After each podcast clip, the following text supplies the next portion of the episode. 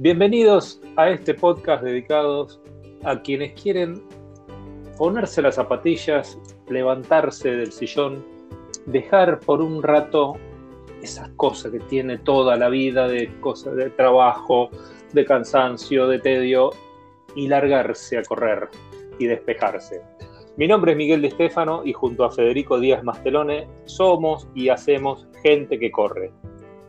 ¿Qué tal, Fede? ¿Cómo andás? Hola Miguel, hola a todos, ¿cómo están? Bueno, antes de arrancar, como siempre les voy a contar que estamos en redes sociales para que nos sigan, para que busquen información que de, todos los temas que vamos a ir hablando el día de hoy. Eh, pueden buscarnos tanto en Twitter como en Telegram como Gente que Corre y en Instagram somos gente.que.corre. Bueno, antes de arrancar, Miguel, quería mandar algunos saludos a algunos conocidos, compañeros del equipo de running que nos, nos dijeron que nos escuchan. Eh, por ejemplo, a Javier Acuña, que es un gran amigo. Fue mi primera, fue mi liebre cuando corrí mis primeros 21 kilómetros, así que bueno, un abrazo grande a Javier, también a Steffi, que nos dijo que también nos escucha. ¿Y vos tenés a alguien a quien saludar, Miguel? Sí, yo voy a saludar a Paula, que también este, se va a convertir o se está convirtiendo en una fiel escucha. Oyente, vamos a decir bien. bueno, ¿y de qué vamos a hablar, Miguel, hoy? Yo hago la presentación. Hoy este, vamos a hablar de un complemento que muchos eh, corredores, muchos de quienes ya empiezan a correr en forma asidua, eh, lo usan, que son los podómetros y o también llamados, algunos son relojes, algunos relojes inteligentes, los smartwatches, que tienen funciones de podómetro, pero eh, ya los eh, relojes inteligentes tienen muchas más funciones, por eso también se llaman así. Así que vamos a hablar un poquito. Voy a arrancar, Fede, si te parece, con el tema de los podómetros que, bueno, básicamente, vamos a, primero vamos a hacerlo bien, vamos a decir para qué sirven, ¿no? Tanto los podómetros como los relojes, porque lo que hacen básicamente es eh, indicarnos cuánto estuvimos corriendo, cuánto estuvimos caminando incluso.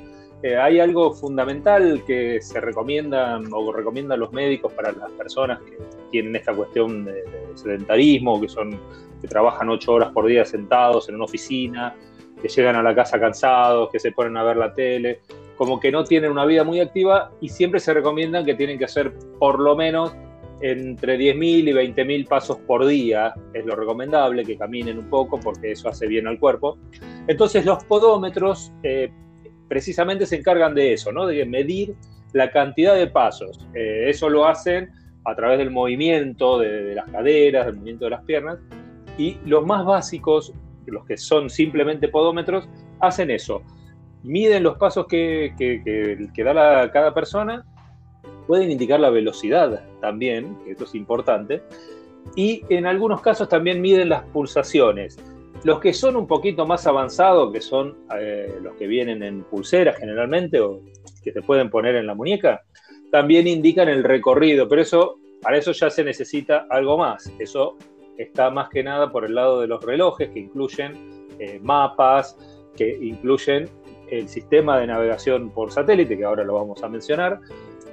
Y bueno, esa es la idea, ¿no? Es para esto sirven estos accesorios que son bastante útiles, que además eh, también suelen tener, suelen conectarse en algunos casos con aplicaciones para los celulares, para los smartphones, que eso es otro tema que lo vamos a tratar en otro episodio. Muy bien. Bueno, y hay marcas, claro, hay sobre todo dos marcas, Miguel, que son las que más la gente conoce, que casi casi son las que, no digo monopolizan porque queda mal, pero la mayoría eh, de, estas, dos, estas dos marcas, la mayoría de la gente, la mayoría de los corredores tenemos este, estas dos marcas que son Garmin y Polar. Pero hay un montón más. Por ejemplo, TomTom, está Apple, también está desarrollando, está Fitbit, hay una marca que se llama Sunto, que es una marca finlandesa, que se la, veíamos el otro día con Miguel. Incluso Huawei está también lanzándose tímidamente al mundo de las fabricar relojes para, correr. Exacto, Fede. Eh, son muchas más las marcas de eh, relojes y demás que hay, pero estas son las más famosas, las más conocidas. Eh, Sunto, como bien dijo recién Fede, finlandesa, al igual que Polar.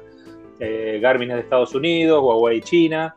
Y todas estas, algo que tienen en común en general, ¿no? las que son más que nada smartwatch, es que para medir el recorrido que uno hace cuando sale a correr, incluyen lo que decía antes, lo que incluyen los mapas, utilizan sistemas de navegación por satélite, se comunican con satélites para poder indicar exactamente el recorrido que uno, usó, eh, que uno, que uno hizo y en base a eso también indicar la velocidad a la que uno fue en base al kilometraje y después mostrarlo en un mapa, ¿no?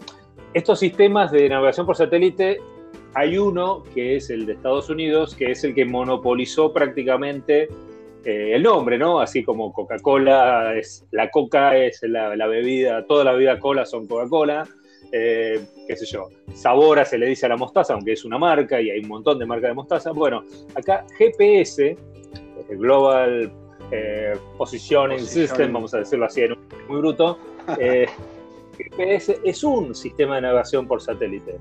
Global Positioning System. Pero en realidad hay más, porque está, por ejemplo, GLONASS, que es ruso, y eh, Galileo, que es el europeo.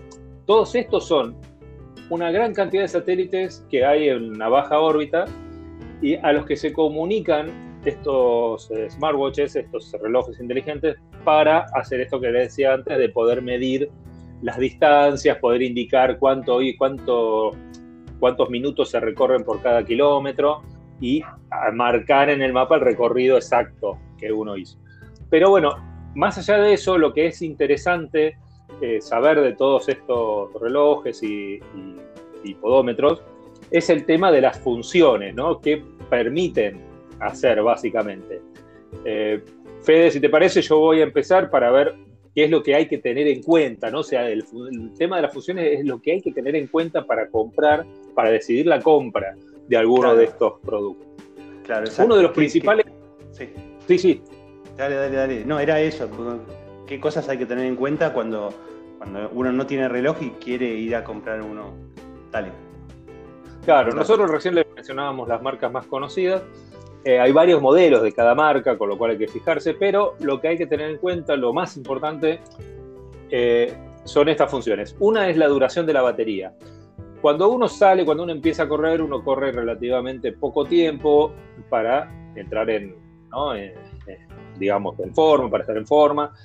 Uno corre una media hora, después de a poquito va incrementando, puede llegar a una hora, pero el tema de si la batería del podómetro o de los smartwatches no, no es la mejor, no dura mucho, no le va a alcanzar cuando quiere incrementar todavía más, cuando quiere hacer una media maratón o cuando salga a hacer un fondo largo, eh, unas dos horas pongamos o un poco más.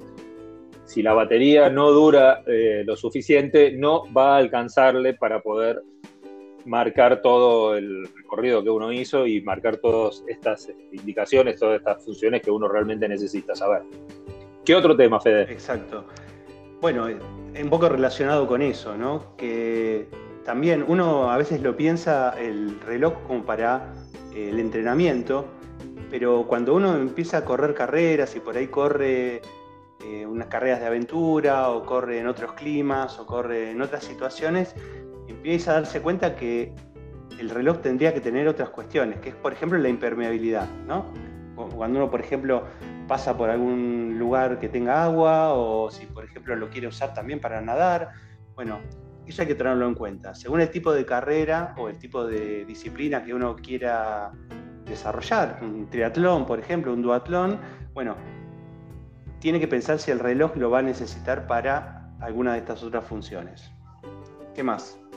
Claro, tengamos en cuenta también, Fede, que bueno, este, antes, al principio, cuando empezaron a hacerse todos estos productos, incluso los días de lluvia había que, guardarlos, había que ponerlos en un bolsillo o en alguna bolsa para que no se mojaran porque se arruinaban también.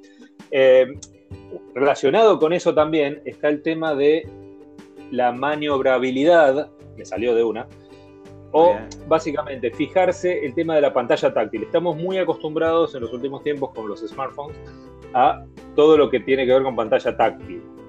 Pero la pantalla táctil para los relojes, si bien es muy útil para eh, andar cambiando, andar fijándose distintas funciones, cuando uno está corriendo y está con las manos sudorosas o precisamente como decía antes, si está lloviendo, la pantalla táctil ya no es tan, tan útil porque uno no puede, aparte si uno va corriendo, está pensando, está tratando de, mantener el ritmo y no puede estar perdiendo el tiempo de fijarse de si está en la pantalla que está indicando solamente el recorrido, los kilómetros o la hora, o si llegó algún mail, porque incluso hay algunos relojes inteligentes que, incluyen más funciones. Entonces, algunos relojes son más cómodos, le resultan más cómodos a los corredores los que tienen botones físicos. No todos lo tienen, algunos son ya meramente táctiles, pero un complemento de un botón físico para poder eh, fijarse las funciones más rápido cuando uno está corriendo es más útil, pero eso depende obviamente del gusto de cada uno. Exacto. Bueno, y para cerrar, eh, funciones, ¿no? O sea, esto que hablábamos antes, en función de qué tipo de carrera vamos a querer hacer o qué tipo de disciplina. Funciones pueden ser, por ejemplo, la altimetría, si vamos a hacer carreras de montaña y nos interesa saber cuánto subimos, cuánto bajamos, para ir regulando la fuerza. Pulsaciones, ¿no? para saber nuestro ritmo, saber cuánto pasamos de, cada zona. ¿no? Este, incluso hay muchos relojes o muchos sistemas que vienen con la famosa banda cardíaca, ¿no? que se pone en el pecho y que este, refleja con mayor precisión cómo es el ritmo cardíaco también nos va diciendo si estamos al borde de, tener una, o sea, de estar corriendo al límite de nuestras posibilidades. Hay funciones como el oxímetro, por ejemplo, que este, no hace otra cosa que regular la saturación del oxígeno en sangre. También eso, según el tipo de carrera, es una carrera muy específica y bueno, y uno quiere saber cómo, cómo viene con eso también. Bueno, funciones hay un montón. Pero como decía Miguel antes, también hay que tener en cuenta que todas las funciones que se van agregando eh, consumen batería. Entonces, bueno, es, encontrar el equilibrio entre eh, qué necesito para, hacer lo que, lo que me gusta y eh, saber que mientras más funciones y más requiera yo la pantalla, también la batería se va a agotar antes. Totalmente, sí, sí, sí, la batería es un tema fundamental y en base a esto que acaba de decir Fede de las funciones hay que tener mucho cuidado porque una cosa es lo que también indica, ¿no? De la, batería puede durar dos días, muchos, muchos relojes los venden así. Claro, pero no aclaran, eso es cuando no se lo usa, básicamente, cuando se lo empieza a usar así activamente y se pone la pantalla con colores, con, con, mucha, con mucho brillo y demás, va consumiendo la batería mucho más rápido. Bueno, Fede, creo que lo dejamos el tema de los smartwatches y los podómetros acá y vamos a las fotos que corren. Bueno, las fotos que corren de, hoy, vamos a hablar, no vamos a hablar de una persona, sino que vamos a hablar de un grupo. Hay un grupo de personas que los van a ver los que se conecten a las redes sociales.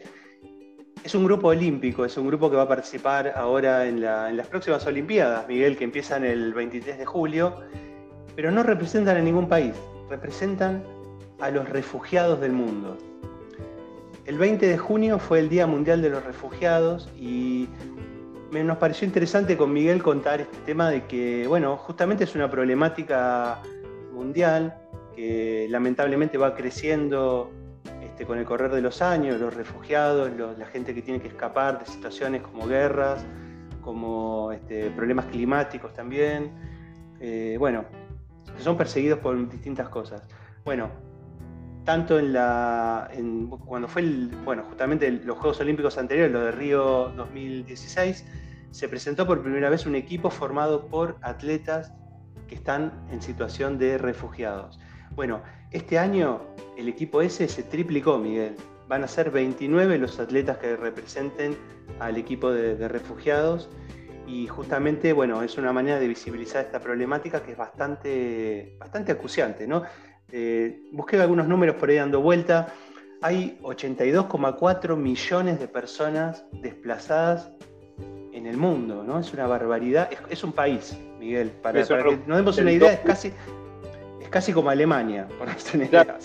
iba a decir que es prácticamente el doble de la población de Argentina. Exactamente. Una locura. Exactamente, sí, es más que la población de, del Reino Unido, más que la población de Francia, más que la población de Italia, ¿no? Es, realmente es un, es un bueno, es un tema importante.